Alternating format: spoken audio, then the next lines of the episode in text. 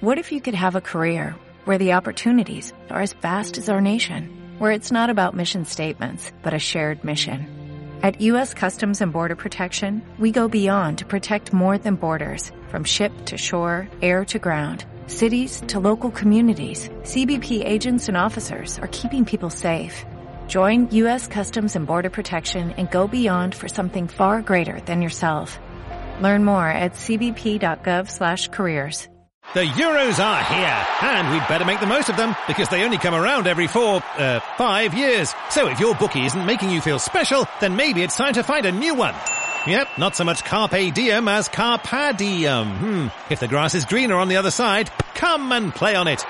If your bookie's not giving you the best rewards, switch and you'll get a completely free 5 euro bet builder on England v Scotland this Friday. Paddy Power. Pre-match bet builder bets only. Max one free bet and in two plus legs on an exclusive. Must have previously deposited. T's and C's apply. Play safe. 18 plus gamblingcare.ie. Hook Paddle patrocina esta sección. Hook Paddle Time is now.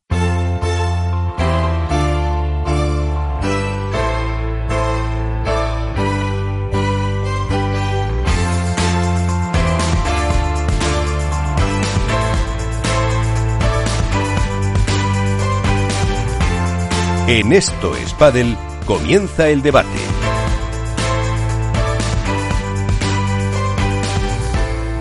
Saludamos también a Álvaro López de Padel Spain. ¿Qué tal? Muy buenas. Hola, muy buenas, Miguel, muy buenas. Enseguida se conectará también Alberto Bote, como siempre, de la Dormilona de As. Eh, pero antes de empezar a entrar en materia con los eh, protagonistas, eh, yo creo también, eh, como empezaba yo, como empezaba eh, Iván, pues ese, ese recuerdo para, para Mapi, ¿no? Sí, hombre, lo primero es eh, mandarle mucho ánimo eh, a Mapi, mucha fuerza, tanto ella como a su hermana, a toda la familia y lógicamente a su equipo, a su equipo técnico. Eh, ya lo hemos comentado en las redes sociales desde ayer que saltó la noticia. La verdad que es, es un golpe muy duro. Yo espero y deseo que esta batalla la gane, que no eh, sirva para que tenga que colgar la pala. Ojalá que no, que sea lo más tarde posible ese, ese hecho y que bueno, y que dentro de su nueva normalidad, por decirlo de, de, alguna manera, pues que pueda competir en la mayoría de torneos, que pueda competir al 100% y que esperemos que sobre todo su vida diaria, que al final es lo que importa más allá de la deportiva, pues que no se vea muy afectada. Pues eh, veremos, Iván. No, yo no sé, la verdad que ojalá, yo estoy con, con Álvaro, que ojalá no, no sea la, el motivo de la, de colgar la pala.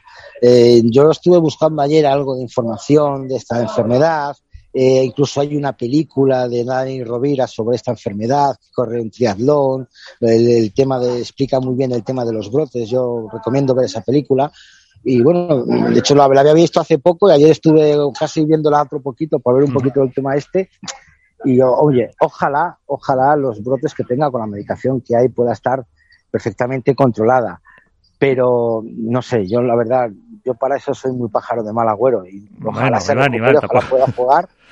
Vamos a ver. No, de verdad, de verdad, Sí. me da mucha pena porque, porque es una jugadora que, la, que, se- que es muy querida en el circuito, que, que tiene muchos adeptos, que juega muy bien, pero no sé, yo Pues- no- ojalá se recupere pronto, pero esto también puede provocar un terremoto padelístico en el mundo del pádel femenino. Mm. Ten en cuenta que si Mapi puede jugar un torneo sí, un torneo no, o un torneo sí, dos no, eh, tienen que tener un plan B todo el equipo técnico o, o no sé, no sé cómo lo veis vosotros ese tema. Pues ahora lo veremos. Vamos a hacer, eh, vamos a robarle cinco minutitos eh, nada más a una de las eh, campeonas, a una de la, como decía Iván, la única que ha repetido y que ha estado contigo por ahí, que es Paula José María. Paula, ¿qué tal? Eh, Muy buenas, ¿cómo estás? Muy buenas.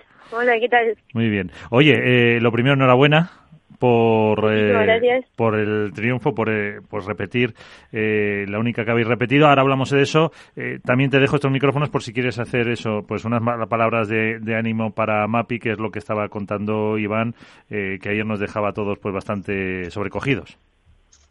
Sí, bueno, yo quería desde aquí, ya que ya que me lo permitís, mandarle muchísimo ánimo a Mapi, que, que bueno, eh, como habéis dicho un poco que escuché, es muy querida en el circuito y la verdad que, que bueno, apa- apa- aparte que juega de 10, es una grandísima persona eh, fuera de la pista y bueno, es algo que, que bueno, que creo que, que merece, merece el ser dicho que, que por mi parte muchísima fuerza, muchísimo ánimo y que para lo que necesite, pues aquí estoy, la verdad.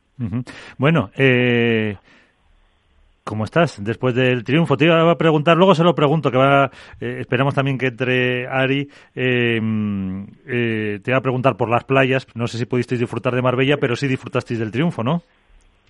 Sí, la verdad que de las playas poco, poquito, porque al final, bueno, en la mayoría de partidos casi que los jugamos siempre por la tarde, al final por la mañana siempre suele estar, bueno, muy concentrada en el partido, pensando en eso, y descansando un poquito, ¿no? Entonces las playas, poquito. Pero bueno, la verdad que, que por el torneo muy, muy contenta. Eh, creo que, que llegamos a desplegar parte de lo que venimos entrenando y, bueno, por eso contentísima y disfruté un montón en el torneo. Eh, fue un triunfo además eh, pues eh, muy emocionante, un triunfo que, que, al final hicisteis valer vuestro vuestro juego. después de un par de ellos que habían sido, no sé si vale decir reguleros o cómo lo veíais vosotros en, en el equipo. bueno, la verdad que lo vemos como, como dos torneos en los que no pudimos sacar, bueno, eso, nuestro mejor nivel que, que obviamente también eh, parte de mérito tienen, tienen las rivales, ¿no? Porque muchas veces cuando se dice eh, que una pareja juega mal o que alguien juega mal, eh, también viene un poco por ahí, ¿no? De que las otras, bueno, pues hacen que, que no se esté cómoda en la pista y bueno, creo que fue un poquito así. Álvaro. Sí, buenas, muy buenas, Paula. Buenas, ¿qué tal, Álvaro? Bueno, lo primero felicitarte tanto a ti como a Agus por la parte que te toca, por el gran torneo que hiciste los dos, sobre todo en tu caso por, por la victoria. Muchísimas gracias. Y nada, luego eh, yo me he fijado sobre todo en este torneo, no sé si a lo mejor es una apreciación mía, pero bueno, por lo que os preguntaron al final de eh, al final de la final, vaya valga la redundancia, eh, se ha visto una Paula diferente, sobre todo tanto en, cuartos como en semis, dos partidos, la verdad que muy duros a tres sets. Eh, se ha visto una Paula que, digamos, a lo mejor explota menos la bola, hace puntos eh, más largos, más trabajados y fabrica un poco más eh, que antes. A lo mejor revienta menos la bola, por decirlo así, menos rematadora, pero mm, es más una Paula trabajadora. Eh, sí, bueno, yo vengo trabajando bastante eh, todo ese tema de, de bueno, de, de, ser capaz de una mezcla, ¿no? Eh, creo que la Paula siempre que acaba los puntos, la Paula explosiva siempre está ahí. Y ahora, bueno, también estoy trabajando en una Paula que aparte, como tú, tú dices, que, que es trabajadora, que hace puntos mucho más largos, eh, bueno, también estoy trabajando bastante para mejorar tácticamente, para eh, la bola hay que tirarla aquí y allí, y creo que en eso vengo dándole muchísima importancia durante eh, mucho tiempo. Y bueno, ahora es cuando creo que, que la Paula eh, de Dinamita está y también Paula que, que tiene cabeza, ¿no? Me refiero no a cabeza de decir eh, no tira la bola afuera porque eso creo que yo nunca he sido de, de hacer cosas así demasiado estrepitosas pero pero sí que una Paula que como que es más pausada como que piensa un poquito más tiene las ideas más claras y creo que eso es lo que he reflejado un poquito en pista no a ver si te va a ver Iván por la calle tan cambiada que no te va a conocer. no creo. Iván. No, hola, buenas noches, Paula. Buenas, ¿qué tal, Iván?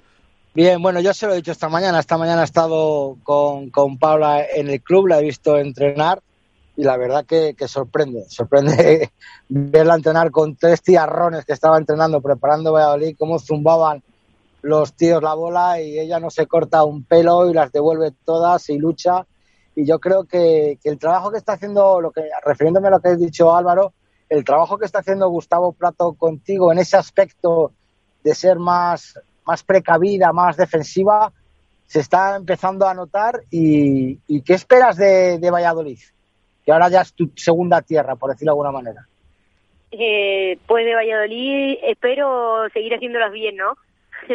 espero que juguemos bien, tanto Ari como yo, y que, en equipo también seamos capaces de, sacarnos lo mejor. Eso es lo que espero. Y ya de ahí, si puede venir el título, pues muchísimo mejor. Pero al final, bueno, nuestro lema es mejorar individualmente como jugadoras, eh, tanto Ari como yo, y también junto con eso llegarán las mejoras de equipo también, ¿no? Eh, ¿Tenéis previsto que viaje Ariana Sánchez esta semana a Valladolid para acoplarse un poquito más con la temperatura? Eh, pues eh, antes del torneo vendrá. Todavía no, no te sé decir, pero esta semana seguramente no, pero para la siguiente del torneo seguro está aquí. Pues ah. ¿Alguna consulta más rápida que le prometía a Paula que le dejábamos solo 10 minutos? Pues simplemente el, felicitarte otra vez, eh, que enhorabuena y que en Valladolid ahí eh, pues tengas paciencia con Iván, lo, que te queda. pues nada, muchísimas gracias y encantada de estar ahí con vosotros. Pues muchas gracias, eh, Paula, la ganadora en este máster junto con su compañera Ariana Sánchez, con ese juego que decías Álvaro, un poco diferente que te habías visto en el caso de de Paula. Sí, bueno, la verdad es que, eh, como decía yo, tanto en cuartos como en semis, o sea, eh, jugaron eh, dos partidos a tres sets, además ante rivales más o menos similares, porque tanto Mapi y Majo en cuartos como Gemma y Ale en semis son jugadoras muy potentes, tanto físicamente como en su juego, que van muy bien por arriba. Y en cambio en la, en la final ante Virginia y, y Patilla 1, que digamos son totalmente opuestas, amasa mucho más la bola, trabaja mucho más los puntos, eh, no notaron para nada el cansancio después de venir de, de, de, dos partidos con tres sets. De hecho, no sé si fue incluso excesivamente fácil, por lo menos en lo que dicta el marcador, porque la ganaron 6-2, 6-3.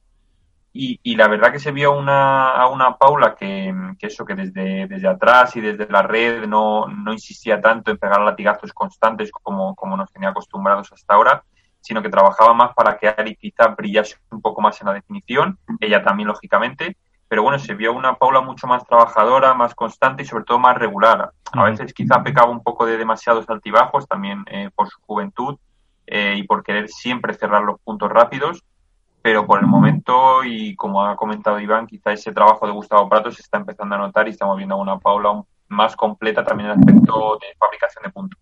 Pues ahora hablamos de un segundito, Iván, ahora hablamos eh, más de esa final porque tenemos que saludar otro a otro invitado. Tenemos con nosotros a pues eh, lo definían casi así el hombre tranquilo, Mariano Amat. Eh, ¿Qué tal? Muy buenas, Mariano, ¿cómo estás? Buenas noches.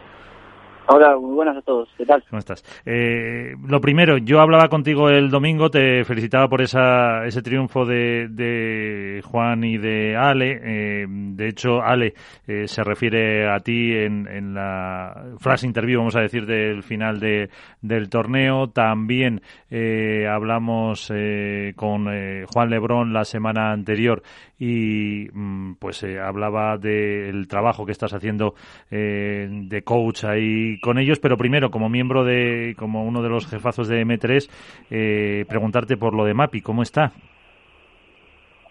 Eh, bien, está muy bien Mapi.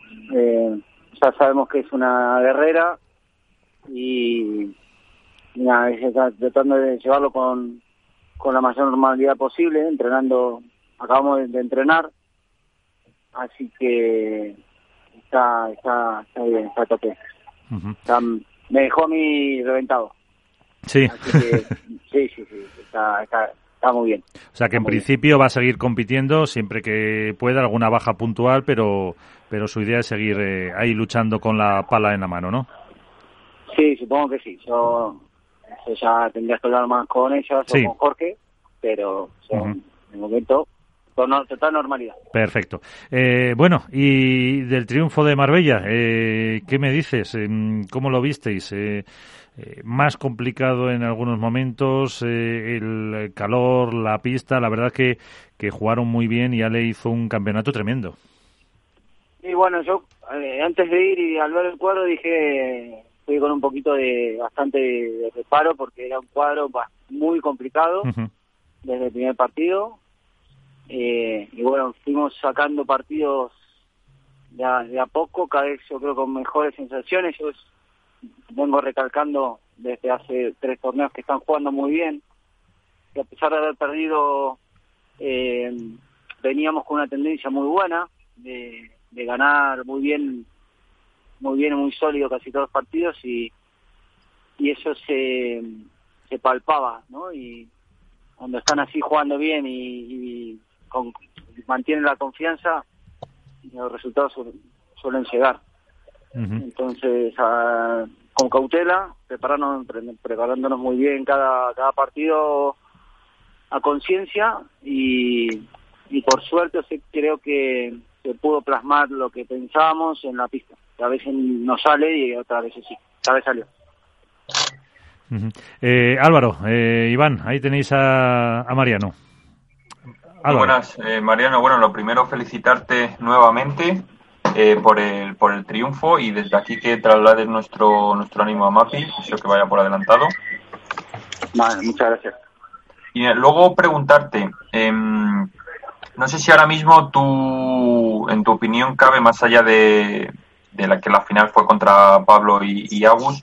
No sé si ahora mismo tú valoras la pareja Paquito y Martín como la que más problemas os puede provocar en, pista, independientemente de si hay eh, es outdoor, indoor, si hay más calor, menos calor. No sé si es la que tú valoras como la que más os puede perjudicar o, pelear ese número uno a vosotros.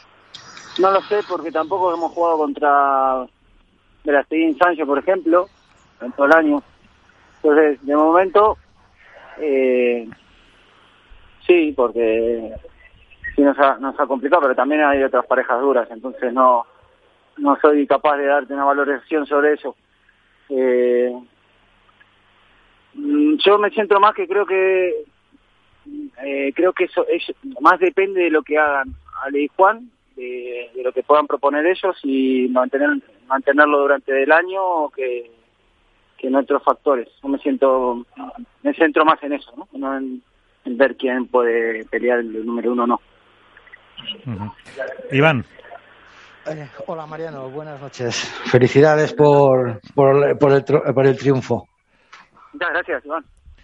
Eh, yo ya, la verdad es que es, hablar con Mariano es intentar sacarle una sonrisa, que es difícil, porque está todo el día trabajando, pero yo te quería preguntar a Hombre, Mariano, sonreír sonríe. Sí. después de año y medio con Juan y Ale. Me agarra en, un ambiente un poquito de, trabajo a mí, ¿eh? claro. Y, duro, ¿no? Digo que, voy, a, los partidos. Seguro que con un asado delante estaría más. Bueno, yo cuando le pille ahora, cuando venga en Valladolid, que voy a intentar hablar con él, a ver si nos hacemos una foto sonriendo los dos. vale. No, lo que quería preguntarte es que después de, un año y medio con Juan y, Ale, ¿qué margen de mejora tienen estos dos jugadores que ya no sabemos ni por dónde entrarles ni por dónde atacarles? Porque en la red cubren muchísimo espacio, en outdoor son muy pegadores, en indoor son muy seguros. ¿Qué margen de mejora pueden tener este tipo de jugadores? Bueno, han mejorado, bastante ¿eh? en, este, en, este, en este tiempo, la verdad. Los dos. Eh, si comparamos, por ejemplo, a Ale de hace año y medio con el de ahora, es un jugador muchísimo más sólido en defensa, eh, ya defiende muy bien, además de lo que ya sabemos que, tiene poderío en ataque. Juan poco a poco se va sentando más al juego de Ale y, yo creo que eh, la mejora está en, eso, en, seguir rodando juntos, en, en ir sacando situaciones complicadas adelante y, aprender a gestionar eso. Para mí está ahí. Eh, tienen, o sea, también eh, yo un poco me quito bastante mérito porque es que yo les pido una cosa y lo hacen, entonces es muy difícil. Sea, para mí es muy fácil, entiéndanse bien, eh, proponer eh, tácticas o jugadas porque lo hacen todo. O sea, en, entonces le pido tirarle un globo a Lima de resto, que es dificilísimo. En una, situación dificilísima y hace tac y te clava el globo perfecto. Entonces, no hay mucha gente que haga eso. A mí es fácil, a veces eh, trabajar con ellos fácil en el sentido porque tienen tanta capacidad que puedo hacer cualquier cosa. Eh, ahora para Valladolid eh, hay muchas diferencias porque son, yo creo que no sé si luego alguno del extranjero va a ser también outdoor, pero vamos, a corto plazo son los dos eh, que se van a jugar al aire libre. ¿Vais a hacer una preparación especial? ¿Tienes similitudes con Marbella? Evidentemente no tiene mar, la altitud. ¿Cómo se, se prepara? Bueno, sí, estamos preparando, estamos trabajando en, en outdoor afuera estas dos semanas, tres semanas eh, sí, es nivel del mar, pero también la bola creo que, que ayuda bastante, ¿no? Que sale mucho la bola S. Es parecido. Con el calor del otro día en la final, sí que te cambia por ahí a la noche o a la tarde cuando se va el sol, igual que en Valladolid, que salen bastante menos. Eh, yo creo que es bastante similar.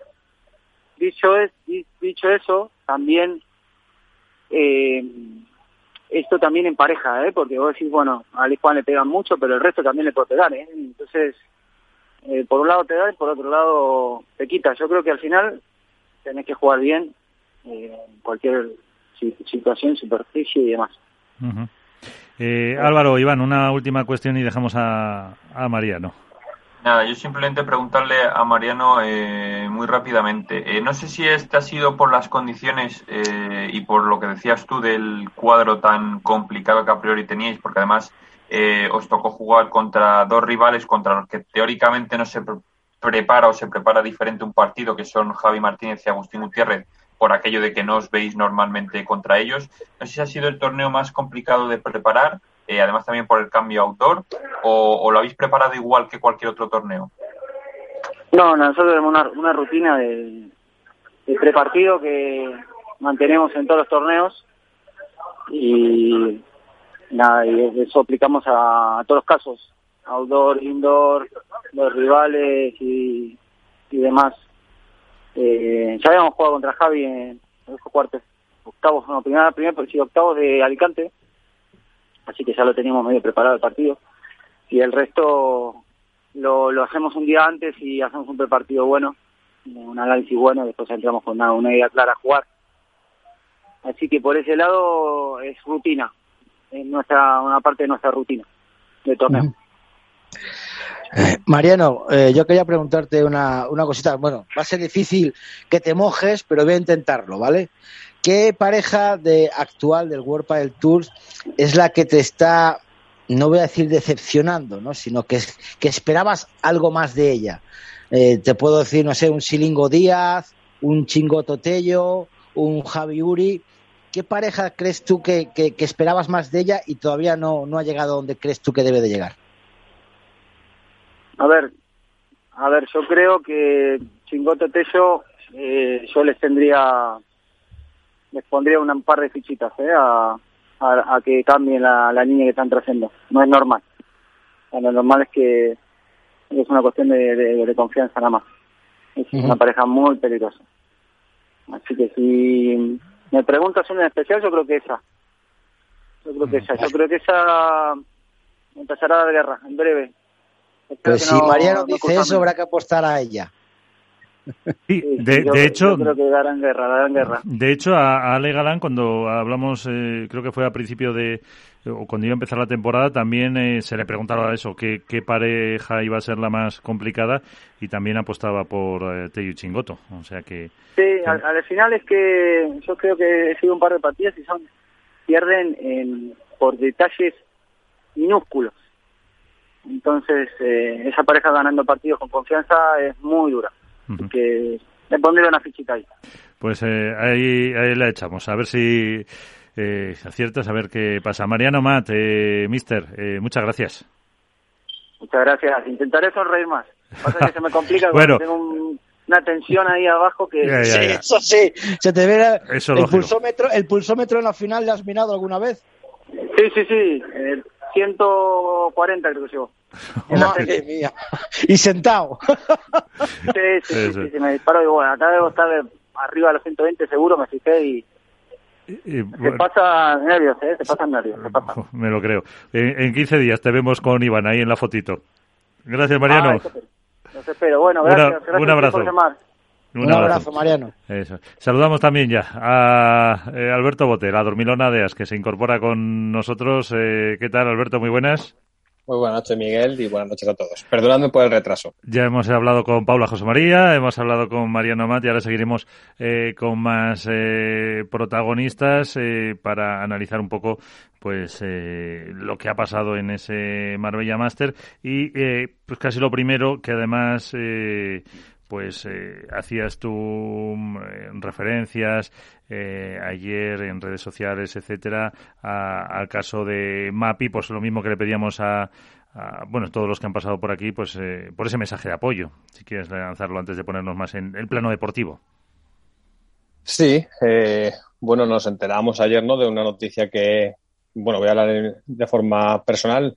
Ahí me dejaba helado, sinceramente, era algo que desconocía por completo y que creo que trasciende lo deportivo.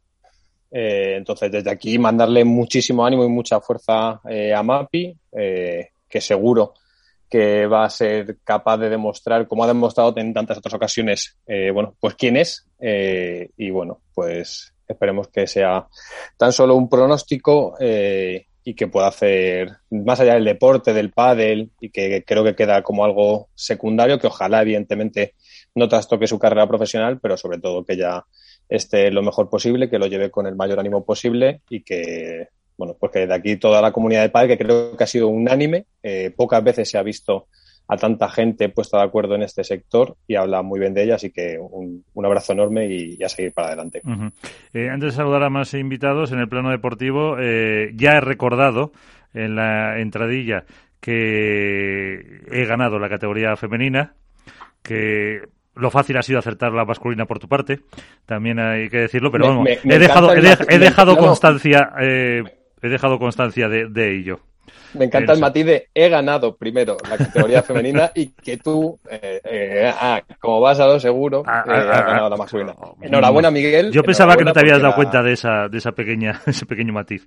enhorabuena porque de hecho cuando dijiste que apostabas por Paula y por Bea, mi comentario siguiente fue pocos, pocos sensatos quedamos en este programa. O sea que bueno, vale, vale. Era mi plan Bueno, pues entonces eh, rebobino y digo, has ganado en categoría masculina y yo he acertado en categoría eh, femenina. Así que ha sido una de las, eh, pues eso, de las consecuencias que nos ha dejado en el plano deportivo eh, este, este torneo, este máster. Eh, ahora mm, esperamos saludar al más protagonista, un titular que te, que te deje a ti el, el máster. A ver, creo que lo más llamativo ha sido que el outdoor cambia, cambia mucho el panorama, que iguala mucho el juego y que a pesar de que nos da la sensación de que los pegadores son los que han predominado en este torneo, eh, yo el domingo tuve, tuve la suerte de hacer este programa que hago con Manu Martín, o programa o espacio, en el que hablamos en esta ocasión con Cata Tenorio, con Carolina Navarro, Ceci Reiter y con Álvaro Cepero, y ellos hacían muchísimo hincapié en la importancia del globo, que es algo que muchas veces desde fuera no le damos el valor que tiene y que sí que, sí que hemos remarcado que Velasteguín es quien más lo domina. Todos nos centramos que cuando se despeja el techo van a ser los pegadores los que, bueno, los que se van a relucir, los que van a acaparar los focos, pero que es el, el globo es probablemente lo más importante. Entonces, el outdoor iguala las cosas y quien más domina el globo eh, pues es quien acaba teniendo más suerte. Es verdad que decir esto con Galán y con Lebron, después de la exhibición que hacen y de que todo lo que va por arriba, pues lo queman, parece un poco inerte, pero, pero ellos que están dentro de la pista es lo que más les llama la atención, entonces eh, creo que hay que valorarlo. Pues, eh, ¿cómo anda de, de Globo? Ariana Sánchez, ¿qué tal? Muy buenas. Hola, hola. Ya ha dicho que la, clave del, globo. Eh, bueno, tengo que decirte, aunque lo acabo de comentar, no estabas todavía en antena, que eh, acerté la porra, aposté por vosotras. Eh, ¿Sí? sí, sí, sí, sí. ante estos que no apostaban por mí, que eso. Pero bueno, al final, todo, todo, hay que decirlo, no he ganado absolutamente nada, pero bueno, el orgullo lo, lo tengo. La honra, la honra. La honra, la honra. Eso. Y luego la, la pregunta clave eh, mm, ahora en serio, Ari, eh, ¿qué están mejor, las playas de Marbella o las de tu tierra, las de la Costa Dorada? Bueno, las playas en sí, las de la Costa Dorada, yo creo, ¿eh? Ah, bueno. Pero el ambiente y todo en Marbella.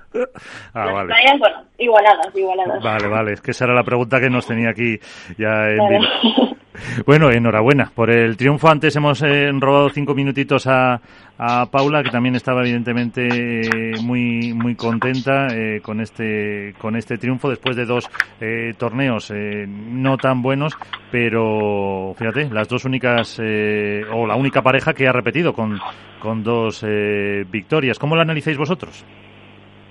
Sí, bueno, yo creo que, que ha sido un torneo para nosotros súper importante y más por los dos torneos malos no, pero no tan buenos eh, que veníamos haciendo. Y creo que pues la verdad es que nos da mucha energía positiva, creo que creo que ha sido un gran torneo, hemos ganado a grandes parejas desde el primer partido, han sido pues partidos muy duros, en cuartos a las gemelas que ganamos en tres sets, eh, luego en semis contra Gemma y Ale, que al final pues son una pareja muy buena, y la final contra, contra Riera y Patti, que para mí hoy son las más regulares del circuito y, la verdad es pues que es una victoria que nos hace mucha ilusión, es muy trabajada porque el padre femenino está muy duro y, la verdad es que pues eso, pues mucha ilusión y muy contentas porque es como una recompensa de todo el trabajo que, venimos haciendo. Claro, porque si cuando viste el, cuadro que os tocaba, eh, bueno, yo creo que más de un suspiro, un susto cayó.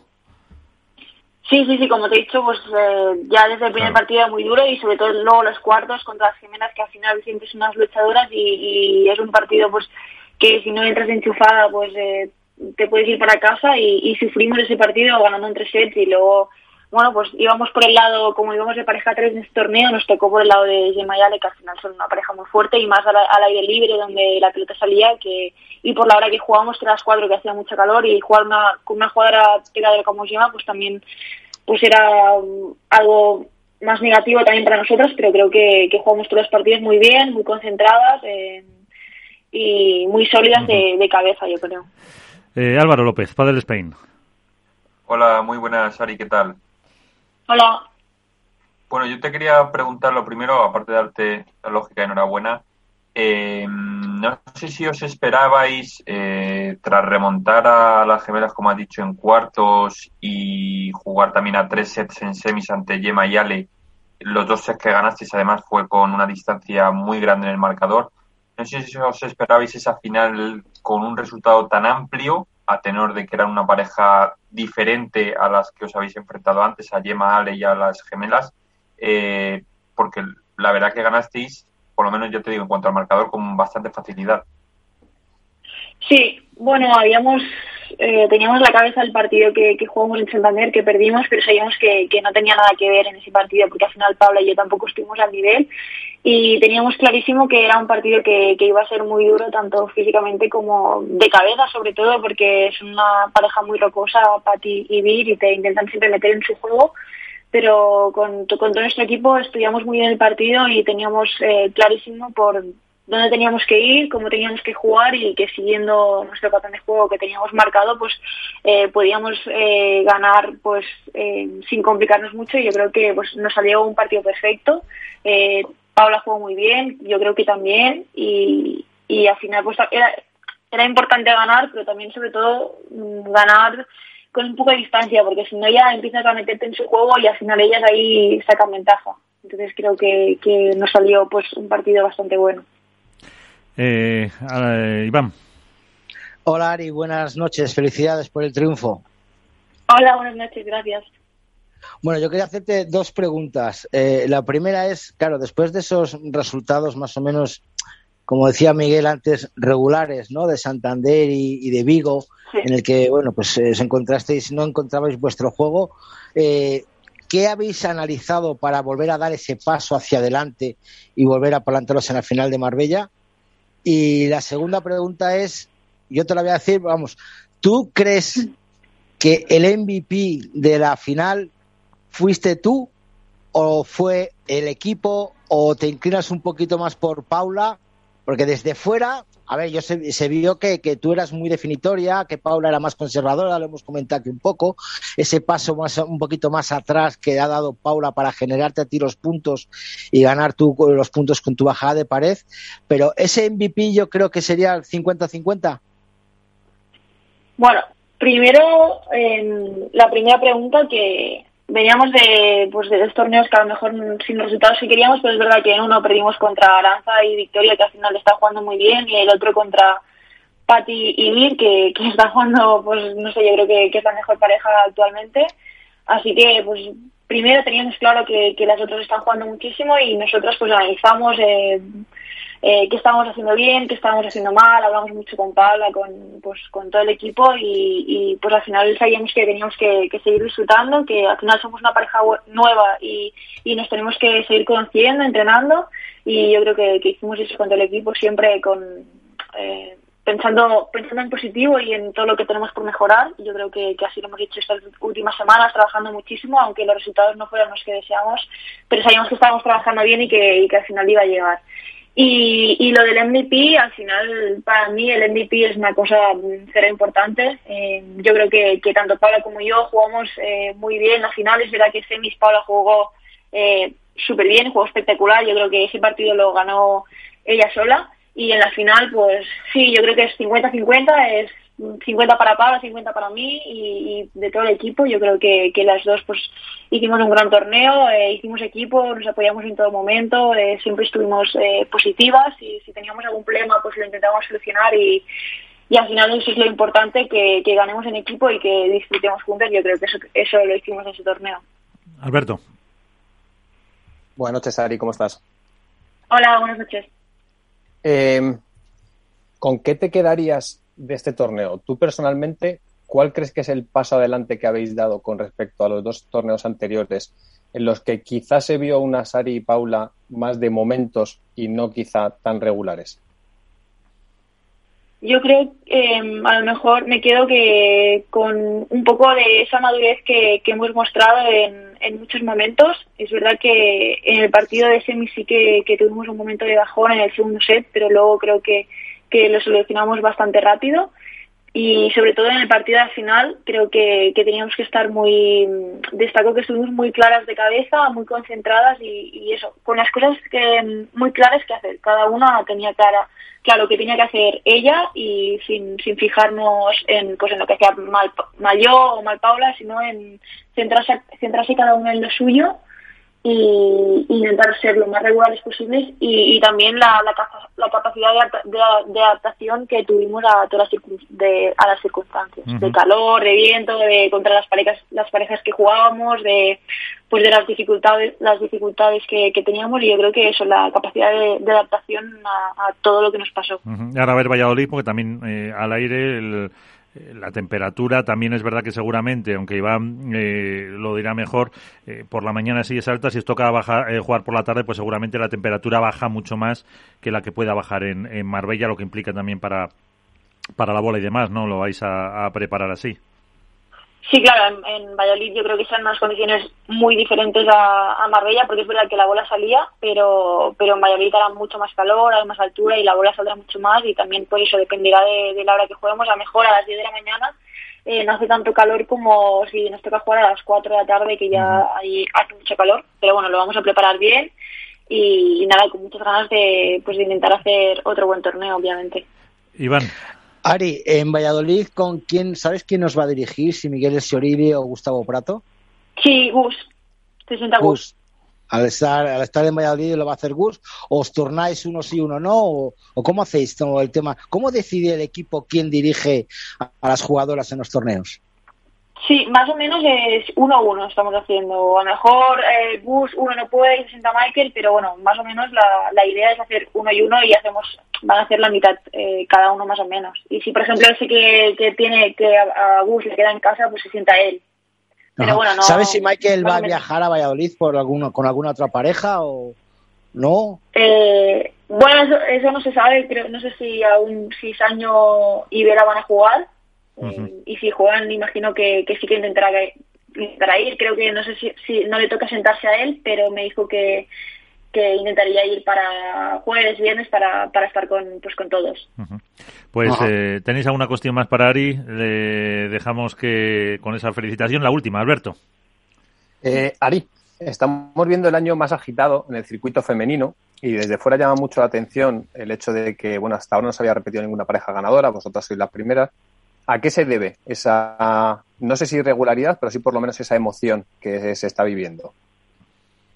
Sí, bueno, como te has dicho, las chicas al final cada vez eh, todas están más fuertes, todas están entrando muchísimo. Yo creo que también es un año de, parejas nuevas y al final pues cada pareja, cada jugadora necesita su tiempo de, adaptación, de adaptación con su compañera y yo creo que para el espectador pues es, es una cosa súper bonita y al final el hecho de que no se sepa, eh, no haya una pareja favorita, no, no se sepa en quién va a ganar y yo creo que, que gana eh, esa semana pues la que tenga una mejor semana, la que sepa manejar mejor eh, todas las situaciones, el control de emociones de, y, y quien juegue mejor esa semana. Es como una incertidumbre y, yo creo que, es algo súper bonito para el espectador porque crea eh, mucha emoción, pero obviamente sí que es el año pues más igualado mm, que nunca se ha visto, yo creo. Pues eh, Ari Sánchez, lo único para terminar, si quieres, eh, como hacíamos antes, eh, eh, la oportunidad de lanzarle un mensaje para Mapi con esa noticia que nos sorprendía ayer.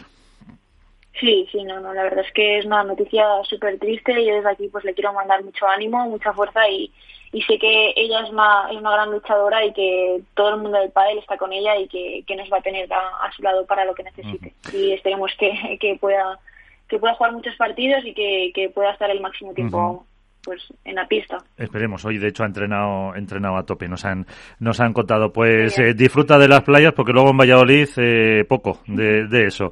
Así que enhorabuena, que disfrutes eh, del triunfo también y hasta la próxima. A ver si después de Valladolid te podemos molestar porque sería buena noticia.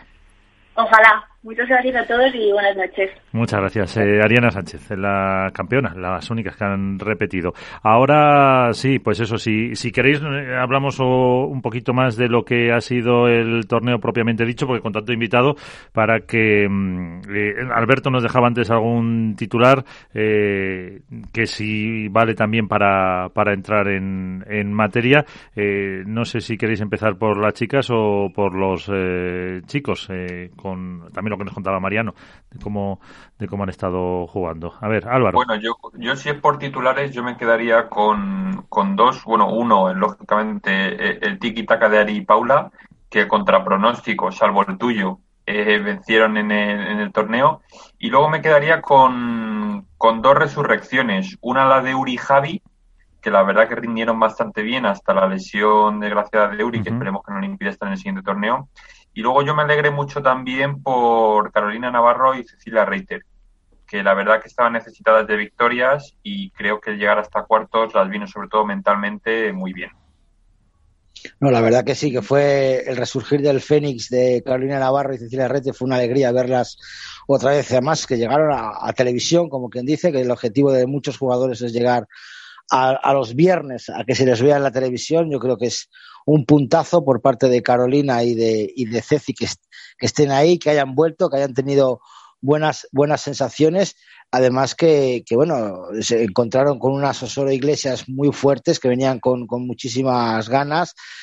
Perdieron 6-2, 6-3. No fue un partido a priori fácil para, para Ceci y para Carol. Pero bueno, yo creo que, que, el, paso que hicieron Navarro Reite ya fue desde 16 avos, tenían una pareja más o menos difícil, que fue Elia Matreni y Araujo, luego se encontraron con Cañellas y Godalier en tres sets, que ahí fue quizá la más la mayor sorpresa, ¿no? Se la esperaba mejor que fuera más fácil, pero bueno, creo que va cogiendo confianza, que, que la pierna de, de Ceci va respondiendo bien y es una alegría. Lástima lo que, lo que dices, lo de Uri Botello, que bueno, fue, si estuvieseis viendo el partido, yo creo que fue una decisión muy acertada yo creo que estuvo mejor eh, Javi, Javi Ruiz que Uri Botello. Javi, eh, Uri Botello parece que quería seguir, quería que le tocaran, que le dieran masaje, quería seguir, pero la frase de, Javi fue contundente. Uri, hemos hecho cuartos en un máster, hemos hecho muchos puntos, no te mates y vámonos para casa y seguimos en Valladolid. Yo creo que,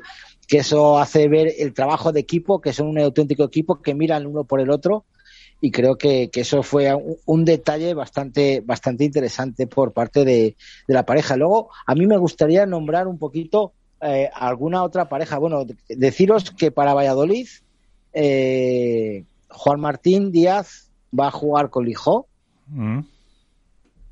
que Coqui Nieto va a jugar con Ayemandi que el único que falta o que he visto por ahí que me falta porque no le veo en la lista es eh, el compañero que estuvo con Alberto Bote el otro día, Chiqui Cepero. No sé con quién va a jugar, porque no sé si al final va a jugar con Adai o no. Sancho Iván, lo, el otro día en la, en la conversación lo dijo que iba a jugar con, con Campa, con Campañolo. Ah, con Campañolo, cierto es, cierto es. Bueno, Sancho y Sanjito siguen jugando juntos, lo sepáis en Valladolid. Y bueno, pues vamos a ver cómo lo Pues mira, no, eh, es verdad, acabo de recordar que, que, dijo que iba a jugar con Campañolo por, por la baja de Lucas Bergamini. Bueno, para mí me parece una pareja muy potente. ¿eh? Uh -huh. ¿Cuándo se acaban las inscripciones? Me parece que se cierran el jueves. El jueves, lo digo por el tema de Vela no, que no, apuntabas. No, no, no, se tienen que cerrar mañana porque el sorteo se hace los jueves. Sí, es verdad. Se cierra, se cierra, miércoles inscripciones y, y jueves. Entonces no, no parece probable que a pesar de lo que contabas antes de esa recuperación de Vela vaya a estar en, vaya a estar en Valladolid prácticamente imposible ya. Todavía, por mucho que haya estado de sol a sol, como dice él, eh, lo es demasiado, demasiado pronto. pronto. Uh -huh. Acor acortaría demasiado los plazos, yo creo. sería muy precipitado y, puede correr el riesgo de que la lesión vaya más y todavía se pierda más, más temporada. Y para eso sabes que Vela es muy cuadriculado y muy bien se tiene que ver. Sabes que luego el primer torneo que juegue Vela, igual que cuando volvió de la lesión con del año pasado fue una toma de contacto, me parece que llegó a cuartos de final y luego el siguiente que fue Madrid ya lo ganó con Tapia.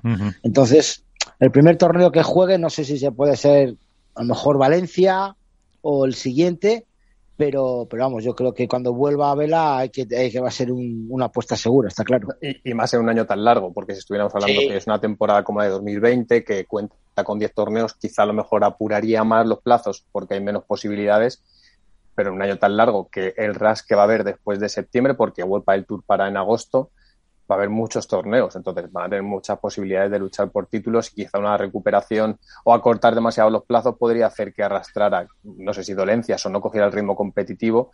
Y si alguien maneja bien ese tipo de situaciones, eh, el Velasteguín, al cual eh, hay que destacar una vez más la imagen de profesionalidad que está transmitiendo a través de las redes sociales, que es lo que vemos el resto, pero que los compañeros eh, son más conscientes aún de estar trabajando 14 horas diarias en pos de una recuperación, eh, dejar a la familia durante 14 días para intentar ver si llega, eh, someterse a bueno, pues una serie de tratamientos más exhaustivos con todo lo que supone.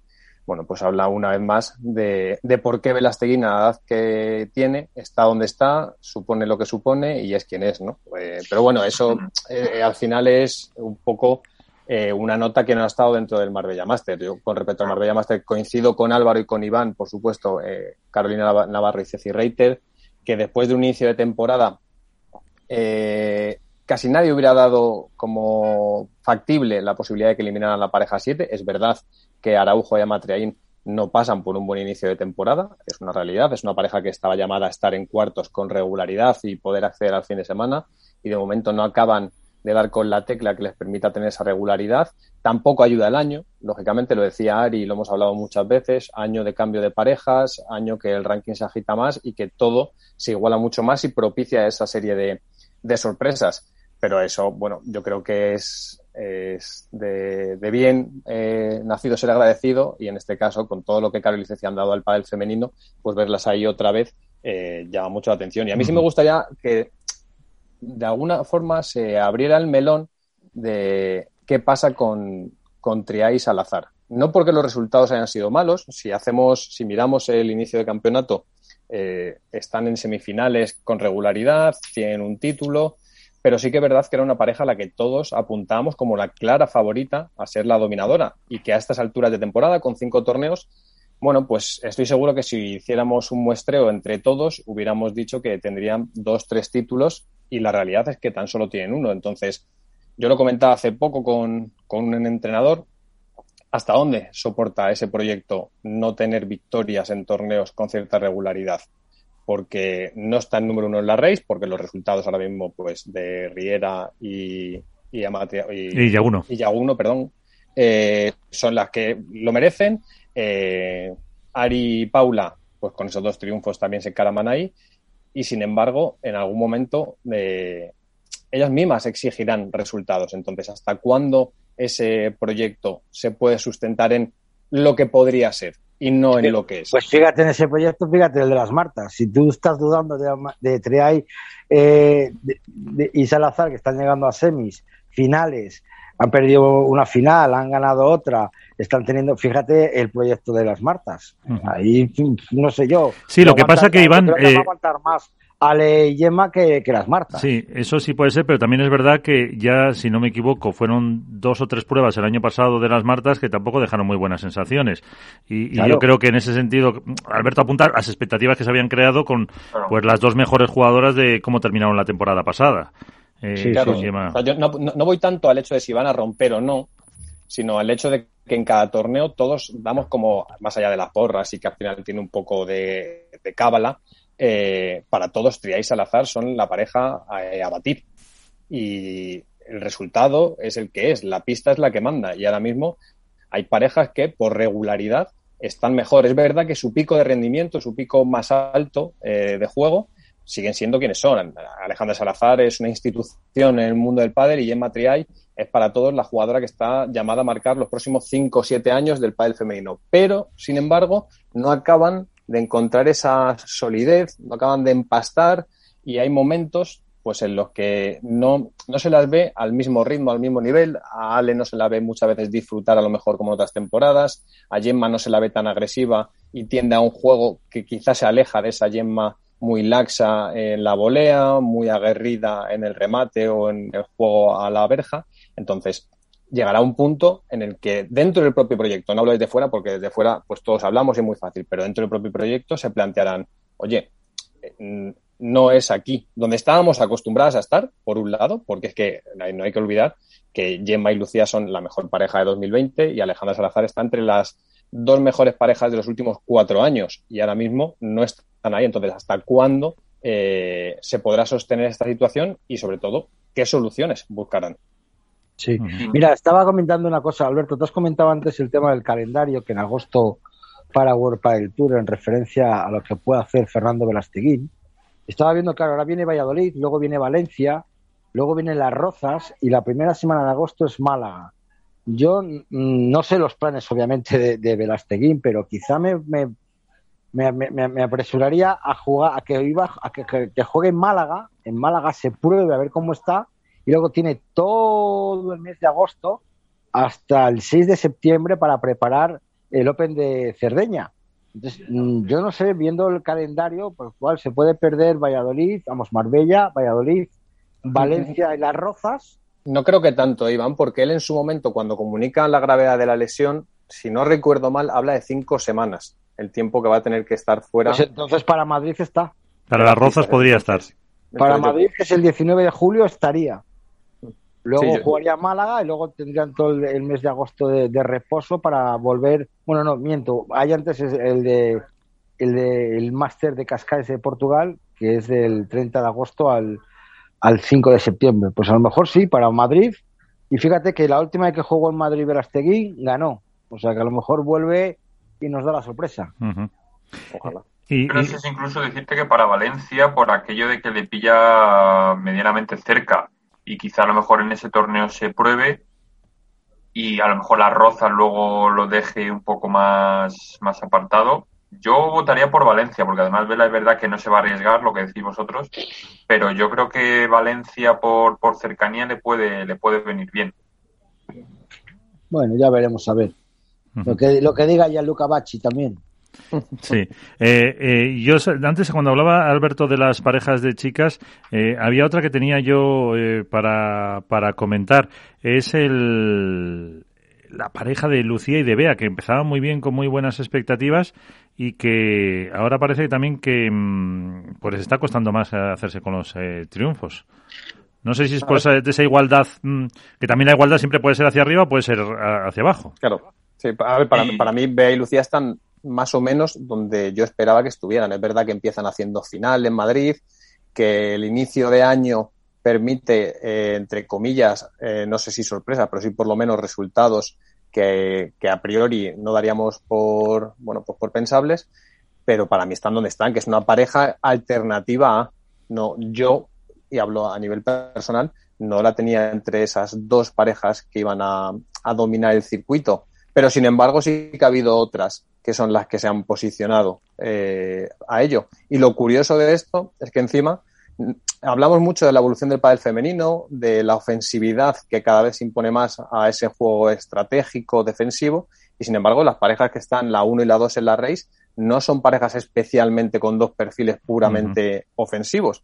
Eh, en el caso de Riera y de Yaguno estamos hablando de bueno pues dos parejas con un corte bastante defensivo, de aguantar mucho volumen de juego y de obligar a las rivales a jugar una bola más y por lo tanto acumular errores no forzados. Y en el caso de, de Paula y de Ari, sí que es verdad que Paula tiende más a ese perfil, ¿no? esa jugadora pegadora que sorprendió en Madrid y que pasa un poco por la evolución del deporte, pero Ari se ha reconvertido precisamente en una jugadora que aglutina mucho más juego, que no es tan ofensiva como lo podía ser los primeros años con, con Martita Ortega. Entonces, es curioso que se den que esas dos parejas sean las que están dominando la race, que una de ellas sea la primera que ha sumado dos victorias, pero es que la otra tiene tres finales, si no me equivoco, de forma consecutiva. Entonces, para mí, en el caso de, de Bea y de, y de Lucía, están donde tienen que estar, que es en esa alternativa A y que probablemente en tramos de la temporada van a tener posibilidad de sumar algún título, sin duda. Mira, para mí la clave, sobre todo de lo que decís de, de Lucía y de Bea, es el físico. Yo creo que es una pareja que se basa mucho, mucho en el físico. Y, sin ir más lejos, Lucía, por ejemplo, el año pasado lo terminó estupendamente a nivel físico y creo que le falta todavía un puntito para estar a ese 100% que junto con Bea sea determinante. Es verdad que, como dice Alberto, no es una pareja llamada a lo mejor al número uno, estar entre las primeras, sino hacer con regularidad cuartos y semis, pelear en alguna final. Pero yo creo que, como dice él, están donde están eh, y donde merecen estar por, por nombre. En cuanto al tema de, de Ale y Yema, eh, yo creo que es verdad que, que quizá les ha faltado eh, esa regularidad, porque es verdad que en, en, Alicante salieron campeonas, pero por ejemplo yo me las esperaba en torneos así muy similares como Vigo y Santander, por condiciones que hubiesen estado también eh, bastante arriba. Es verdad que en Vigo hicieron final, pero por ejemplo en Santander quedaron en cuartos. Entonces les falta todavía ese acople, quizás, ese, ese sentirse. Eh, no sé si importantes, pero el hecho de saber que pueden eh, vencer a cualquier pareja y a lo mejor no sé si les está pesando el hecho de ir favoritas. Yo eso te voy a decir, Álvaro, ¿eh? que la presión, aunque sean claro. jugadoras veteranas que lo han ganado todo, han ganado máster, han ganado mundiales, yo creo que se le, les hemos puesto o se les ha puesto la etiqueta de máximas favoritas y a lo mejor lo que tú dices es cierto. Igual están notando un poquito la presión de tener que llegar arriba. ¿eh? Pero, pero la etiqueta de favoritas nosotros la ponemos en base a, a unos resultados, no, sí, claro. no, a gustos. O sea, no es. No, no, lo gustan Ale y Gemma. Tú por gusto porque te gusta mucho Alejandra. O sea, no, no, no, ahora no te escondas. Ahora no te escondas. No me, y luego es verdad que a lo mejor el torneo este de Marbella eh, para Gemma le, ven, le venía bien por, por el tipo de juego que tiene de, de rematar las bolas y demás pero no se les ha terminado de tampoco de quizás de aclimatarse la pista. Y luego yo os hago un pequeño apunte, es verdad que todavía queda, queda mucho, mucha temporada, ¿no? Y hablabais antes de, de las Martas, pero por ejemplo, eh, tampoco se, es verdad que defienden puntos, no se pueden andar muy, eh, muy despistadas porque, por ejemplo, ahora mismo son las que en la Race 2021 cierran las posiciones de máster y están a menos de 300 puntos de Bárbara Las Heras y Carla Mesa. Es verdad que todavía queda mucha temporada y no creo que se quede fuera del máster, pero mmm, ojito a, ese, a esa pareja, ¿eh? A mí es que son dos parejas que, eh, salvando las distancias, porque las Martas sí que tienen un bagaje en común, que es ese 2019 superlativo, en el que dominan el circuito, me lleva a una reflexión que pasa en otros deportes, sobre todo en deporte de equipo, y es que tener a los mejores en el mismo equipo no garantiza éxitos muchas veces. Entonces, es verdad que Alejandra Salazar probablemente sea la mejor derecha que hay en el circuito femenino y que Jen Matriay, por lo menos en el tramo final de 2020, era el mejor revés que había en el circuito. Pero eso no es sinónimo de que ese proyecto tenga por qué funcionar.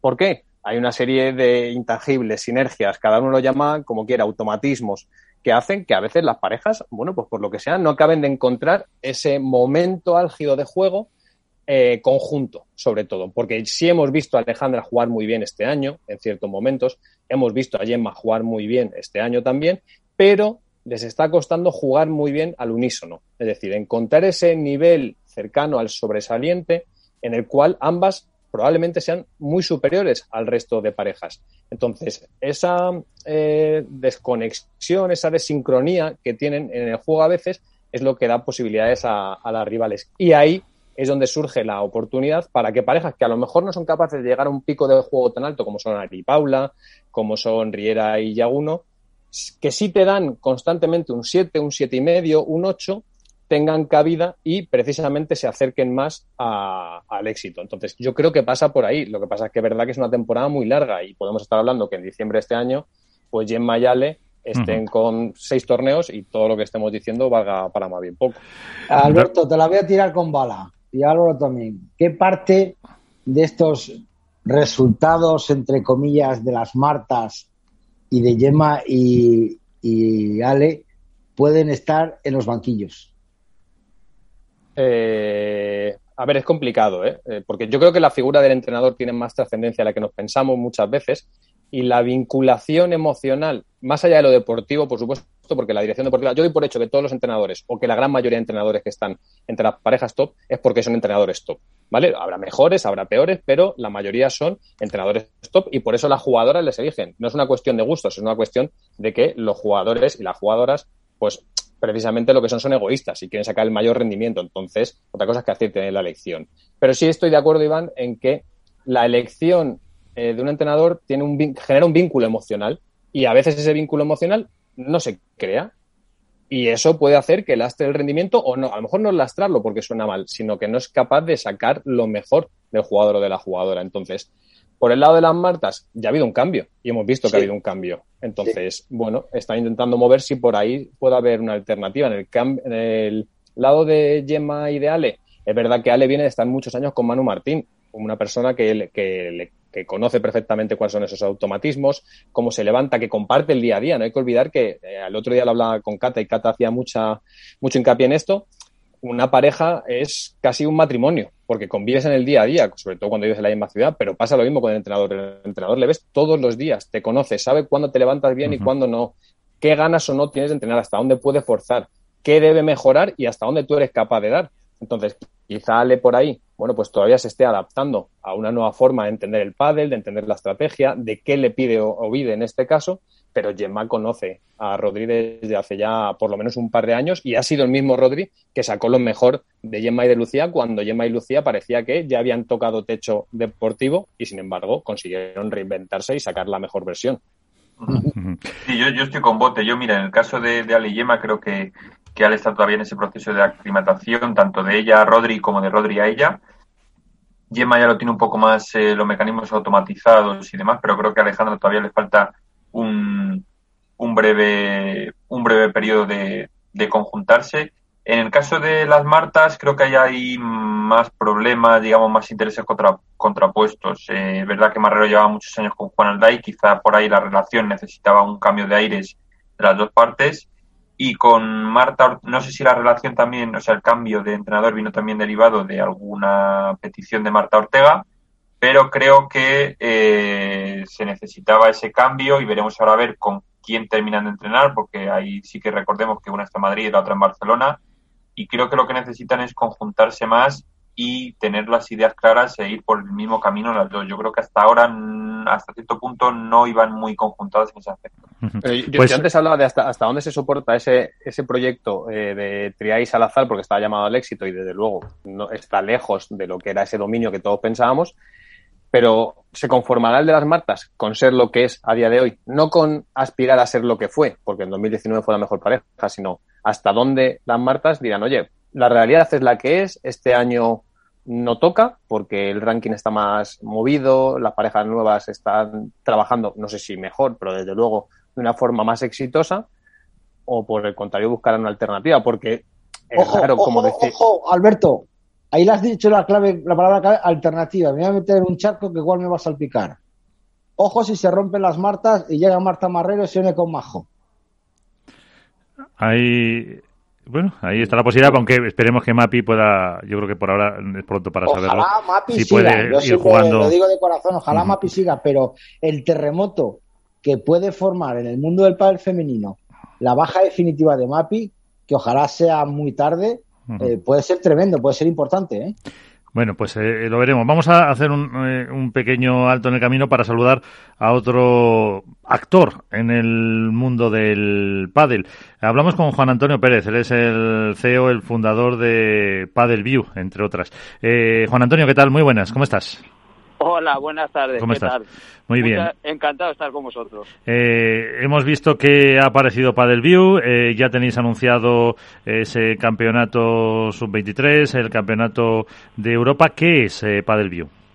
Bueno, pues Padelview es una plataforma eh, para de contenidos de pádel, de todo tipo de contenidos, no solo partidos, que evidentemente queremos retransmitir todos los partidos que podamos, cuanto más mejor, eh, pero queremos hacer también un tipo de, programación distinta, con programas, pues, tertulias, análisis de partidos, cursos, queremos que tenga mucho alimento esta plataforma y que sea un referente en el mundo del pádel.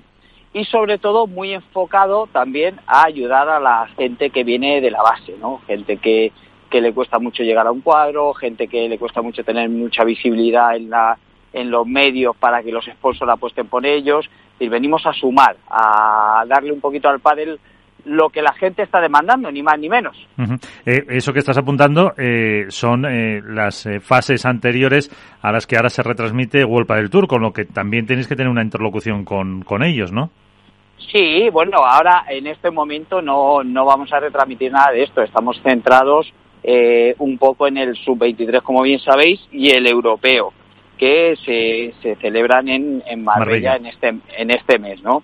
Con World del Tour la relación es excelente o, mejor que excelente, entonces, pero ellos tienen tienen su camino y, están en su en su línea de, producción. Entonces, en principio no vamos a retransmitir nada con ellos, pero vuelvo a decir que la relación con ellos es inmejorable, o sea, inmejorable. ¿Cómo vais a funcionar? Ya nos hemos registrado en la en la web, en la app, eh, podemos eh, acceder, ya tenéis anunciado esos campeonatos, como has mencionado. Eh, ¿Cuál es vuestra idea? Porque en el fondo sois una empresa, las empresas tienen que ganar dinero. Bueno, pues mira, en un principio lo que queremos es demostrar y que la gente vea lo que sabemos hacer y cómo lo hacemos. vamos a, a, tener un tiempo, va a ser una plataforma freemium, ¿vale? En la cual habrá contenido gratuito solo por registrarte que si ya os habéis registrado lo habéis hecho muy bien, eso es evidente, ¿eh? y luego eh, queremos tener contenidos de pago, ¿vale? En un medio plazo, el, el, cual pues será bien mensual, bien anual o incluso contenidos que se puedan comprar en el momento, ¿vale? Entonces, la idea evidentemente es una empresa, eh, está para ganar dinero, como bien dices tú, pero no queremos basar nuestros principios en ganar el dinero. O sea, el dinero vendrá si tiene que venir, lo que queremos es hacer un buen producto y hacerlo bien. Eh, en la dormilona de As eh, leíamos a, Alberto Bote pues eh, apuntando un poco estas líneas generales que nos has dicho así que Alberto que tú conoces más cuéntanos o qué le quieres preguntar a Juan Antonio Juan Antonio, ¿qué tal? ¿Cómo estás? Hola, me encantado estar contigo, Alberto, de nuevo. Sí, a ver, yo tuve la, posibilidad de dar en exclusiva en la Dormilona, eh, bueno, cuál era el proyecto para el View, que todos más o menos habíamos escuchado que había, bueno, pues algo que empezaba a hacerse realidad. Y bueno, pues fui poco a poco eh, tirando el hilo, como, como le dije a él mismo, hasta, bueno, pues hasta poder conocer el proyecto más en profundidad. A mí personalmente me parece un proyecto que es interesante y que abre sobre todo el abanico de posibilidades eh, de cara al usuario, un usuario que muchas veces eh, reclama un streaming de calidad, que reclama poder ver las primeras rondas y que ahora lo va a tener, que eso ya es un paso. Entonces, si tuviéramos que dirigirnos, si, si para el View tuviera que dirigirse de una forma directa a ese usuario medio, que al final es el nicho de su eh, ¿cuál es el activo? ¿Cuál es el valor añadido que le, que le propone para el View? Para que se registre y para que lo consuma de una forma regular. Bueno, te voy a hacer, primero te voy a hacer un apunte. Eh, eh, no vamos a retransmitir ninguna previas. Eso tiene que quedar claro. Es decir, nosotros nuestras retransmisiones ahora lo va a ser, en principio va a ser el sub-23 y el europeo. ¿Vale? Pero, pero no quiero que lleve equívoco. Nosotros no tenemos ningún acuerdo con, con World Padel Tour aunque la relación, vuelvo a decir, es exquisita o mejor que exquisita, pero no tenemos ningún acuerdo. Ellos tienen su producto, tienen su circuito y tienen muy clara la línea de negocio que quieren llevar y es más que respetable porque eh, tienen más que fundamentos. Entonces, nosotros en principio no vamos a retransmitir previas. Cuando yo me refiero que queremos apoyar el, el, el padel base, pues es lo que vamos a hacer ahora, por ejemplo, con el europeo. ¿Vale?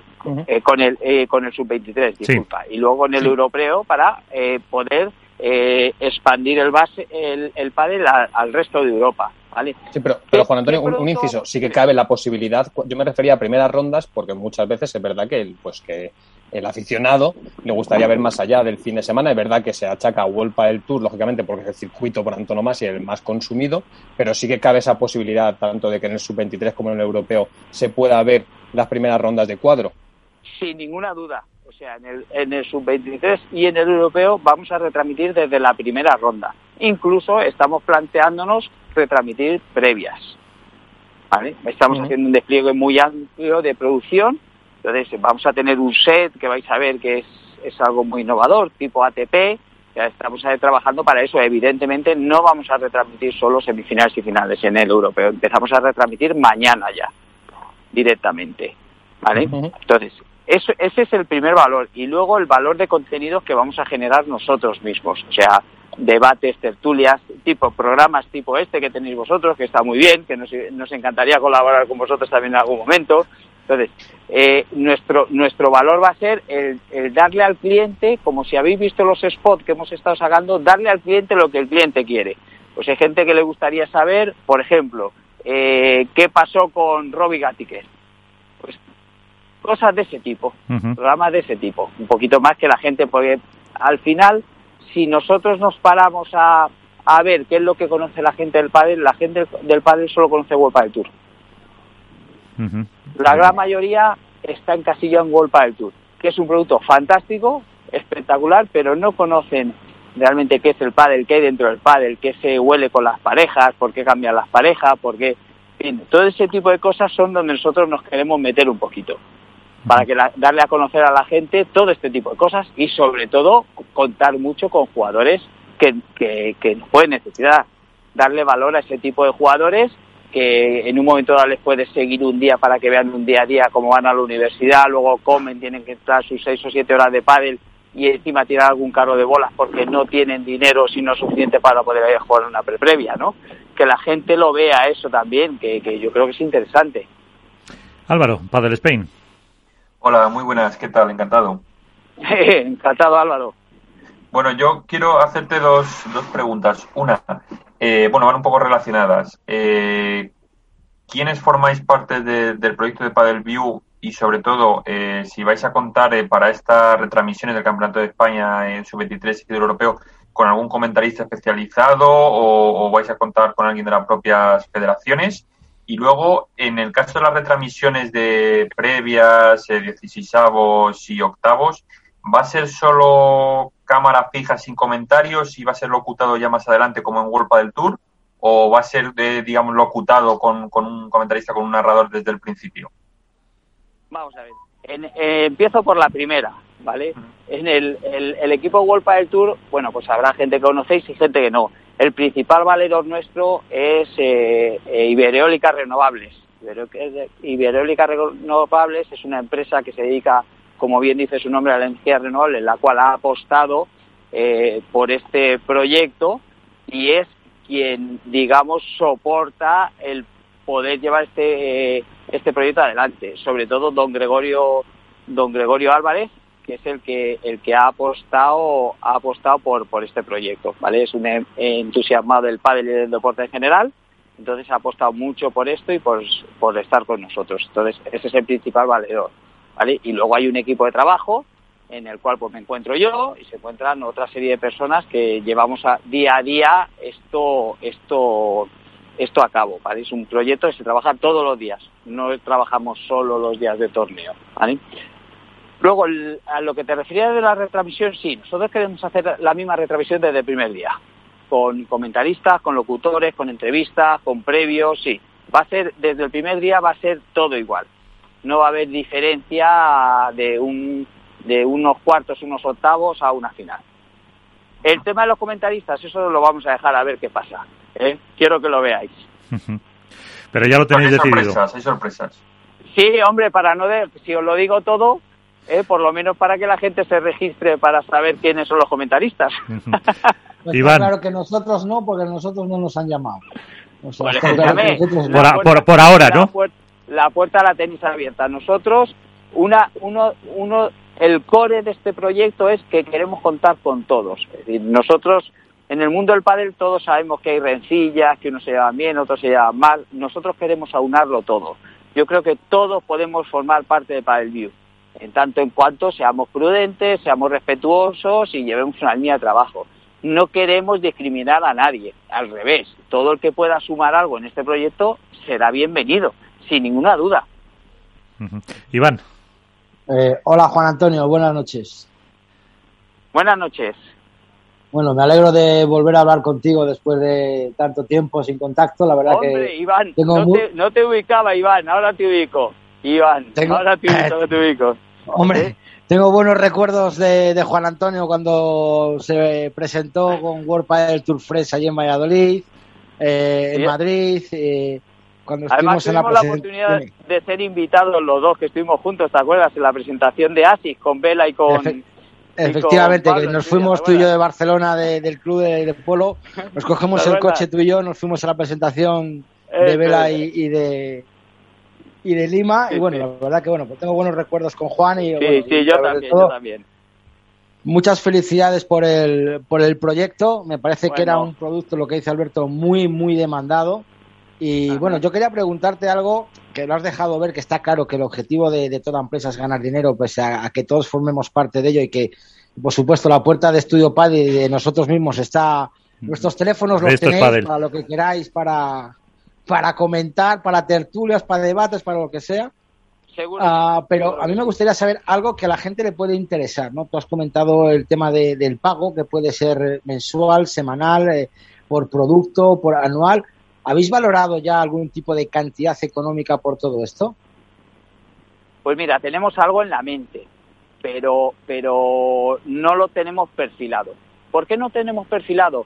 Porque creo que cuando tú sales a cobrar algo, tiene que ser algo de calidad y algo con un buen contenido. Entonces, no queremos salir, preferimos estar un tiempo que sea gratuito, que la gente vea realmente lo que, lo que estamos haciendo, que se sientan partícipes de nuestro negocio y cuando llegue el momento veremos el tipo de pago que se pone. Pero ahora, ahora mismo, siendo consecuentes, no tenemos eh, la idea de la cantidad que se va. Sí tenemos la estrategia, pero no las cantidades. De momento vamos a, eh, como en todo en esta vida y en los proyectos y en los negocios, hay que hacerlas bien. Primero tenemos que demostrar que la gente lo vea y que no vean que sumo. Lo que no, no vería en ningún caso interesante es empezar cobrando, aunque fuesen 0,5 céntimos, por algo que, que no los vale. ¿Por qué? Porque la gente se desengancha. La idea es que la gente lo vea y cuando realmente vea que es interesante, entonces, bueno, pues ahora no me importa pagarlo. Lo que no queremos es que la gente pague algo, se meta, se desilusione y luego no nos dé una segunda oportunidad. Prefiero, preferemos que esa, esa oportunidad nos la den de una, de una sola vez. Porque tenéis identificada realmente esa demanda potencial elevada para, para sacar adelante el proyecto. Sí, sí, sí, sí. Vamos a ver, hay muchísima demanda de producto de pádel pero no solo de partidos, o sea, demanda de todo. Bueno, lo estáis viendo vosotros en las redes. Nos estamos, eh, gente que hace preguntas en las redes porque no hay información, en fin. Yo creo que nosotros vamos a trabajar en, ese, en esa línea, en la de que haya información toda la que se pueda y, y, incluso con programas chulos.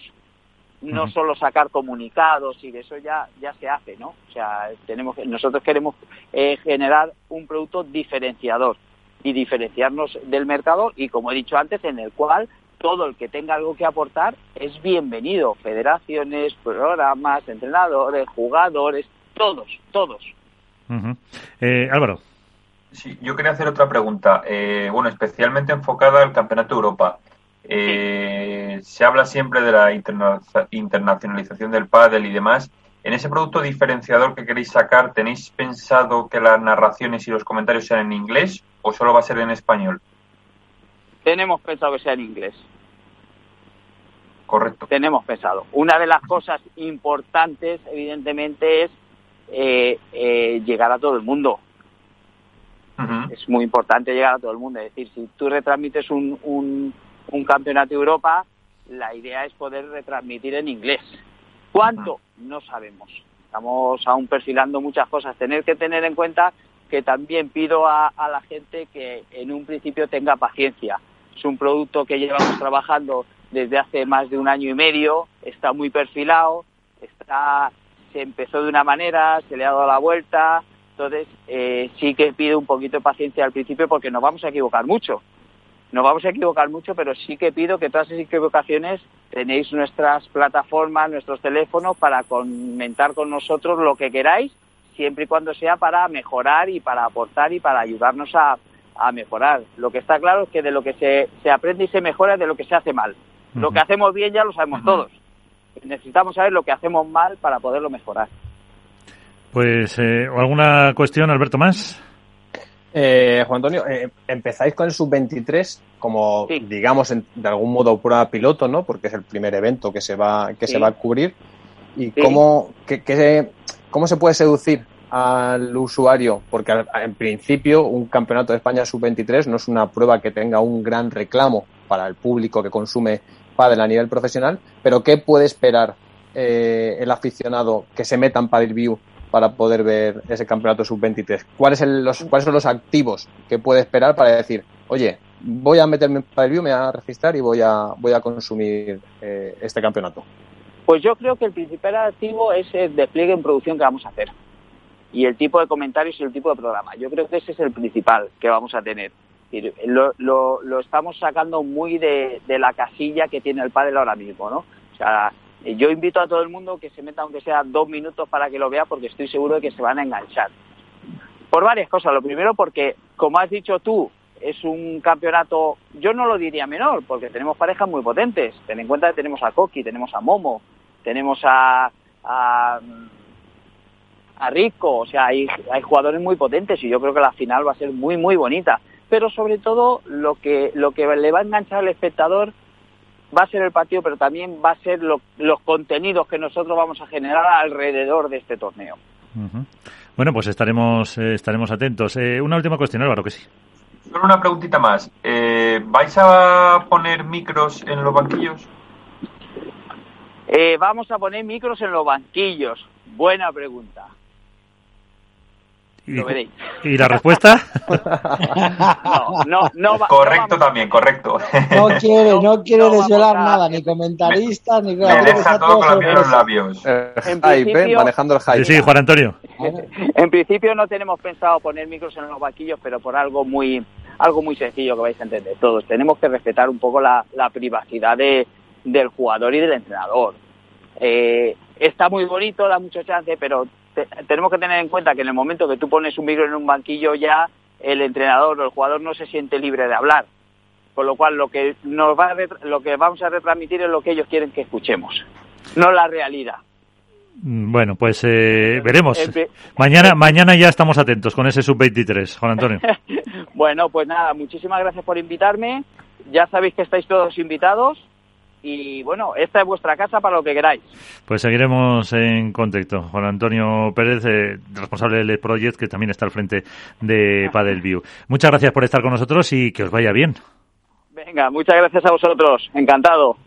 Pues, eh, nuevo actor en el mundo del pádel. Eh, dos minutos para irnos. Eh, ¿Qué queréis apuntar algo bien sobre esto, bien sobre sobre el plano deportivo, aunque esto último es también un poco novedad de lo que ha habido ahora mismo en el en el sector con este nuevo actor que va que va a participar y que eh, pues la pregunta es esa si yo lo hacía vosotros supongo que decís también que sí que si hay esa demanda para pagar por un contenido mm, a lo mejor menos conocido que el circuito profesional a ver, yo creo, o sea, nadie va a descubrir a estas alturas el contenido a la carta porque lo consumimos todos en el día a día. O sea, plataformas como Netflix, Amazon Prime, HBO eh, y demás son precisamente eso. Es verdad que con un contenido mucho más generalista y dirigido a un público eh, mucho mayor.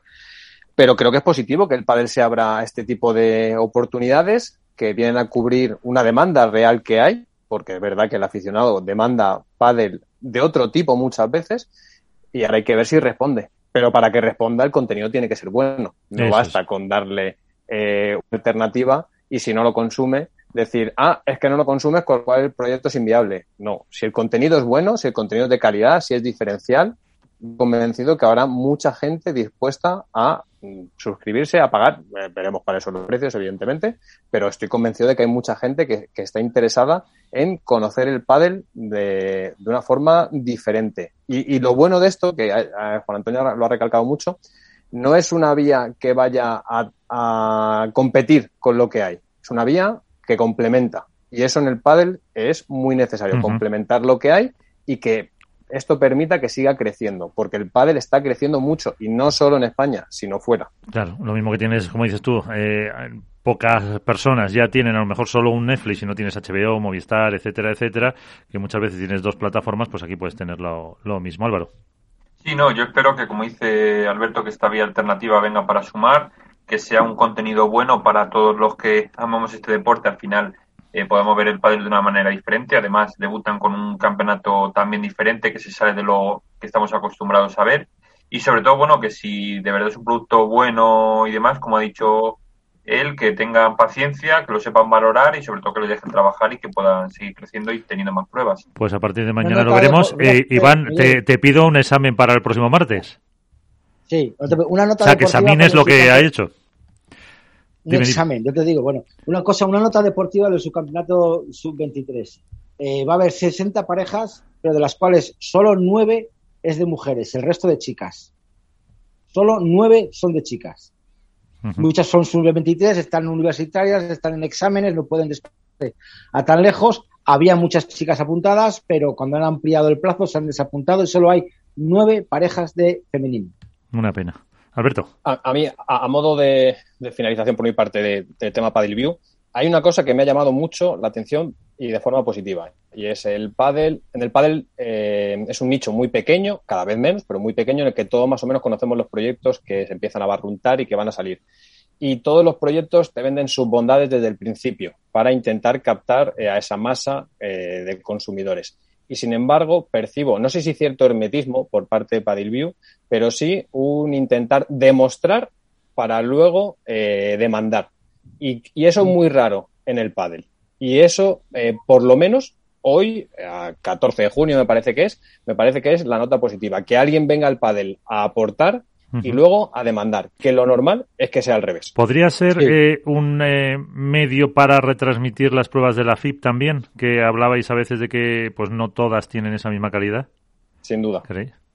Bueno, puede ser. Hay muchas federaciones que tienen sus propias eh, productoras, ¿no? En la Federación claro, pero... Canaria tiene a 4K, en Valencia tiene la suya, la FIP puede tener la suya, a lo mejor se pueden unir todas. Oye, ¿por qué no la FIP ve que este producto funciona bien tiene réditos también para la FIP, porque está claro que si la FIP vende sus derechos, tienen que ganar tanto View como la FIP, pues a lo mejor es una manera de que los, los torneos también generen ingresos con esas retransmisiones mm, de pay-per-view, ¿por qué no? Sin duda, Miguel.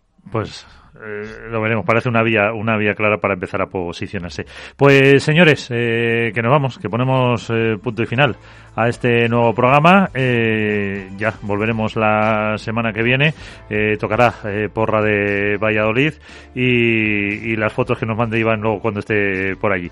Pero eso, feliz semana y cuidaros mucho. Gracias. Saludo. Abrazo grande.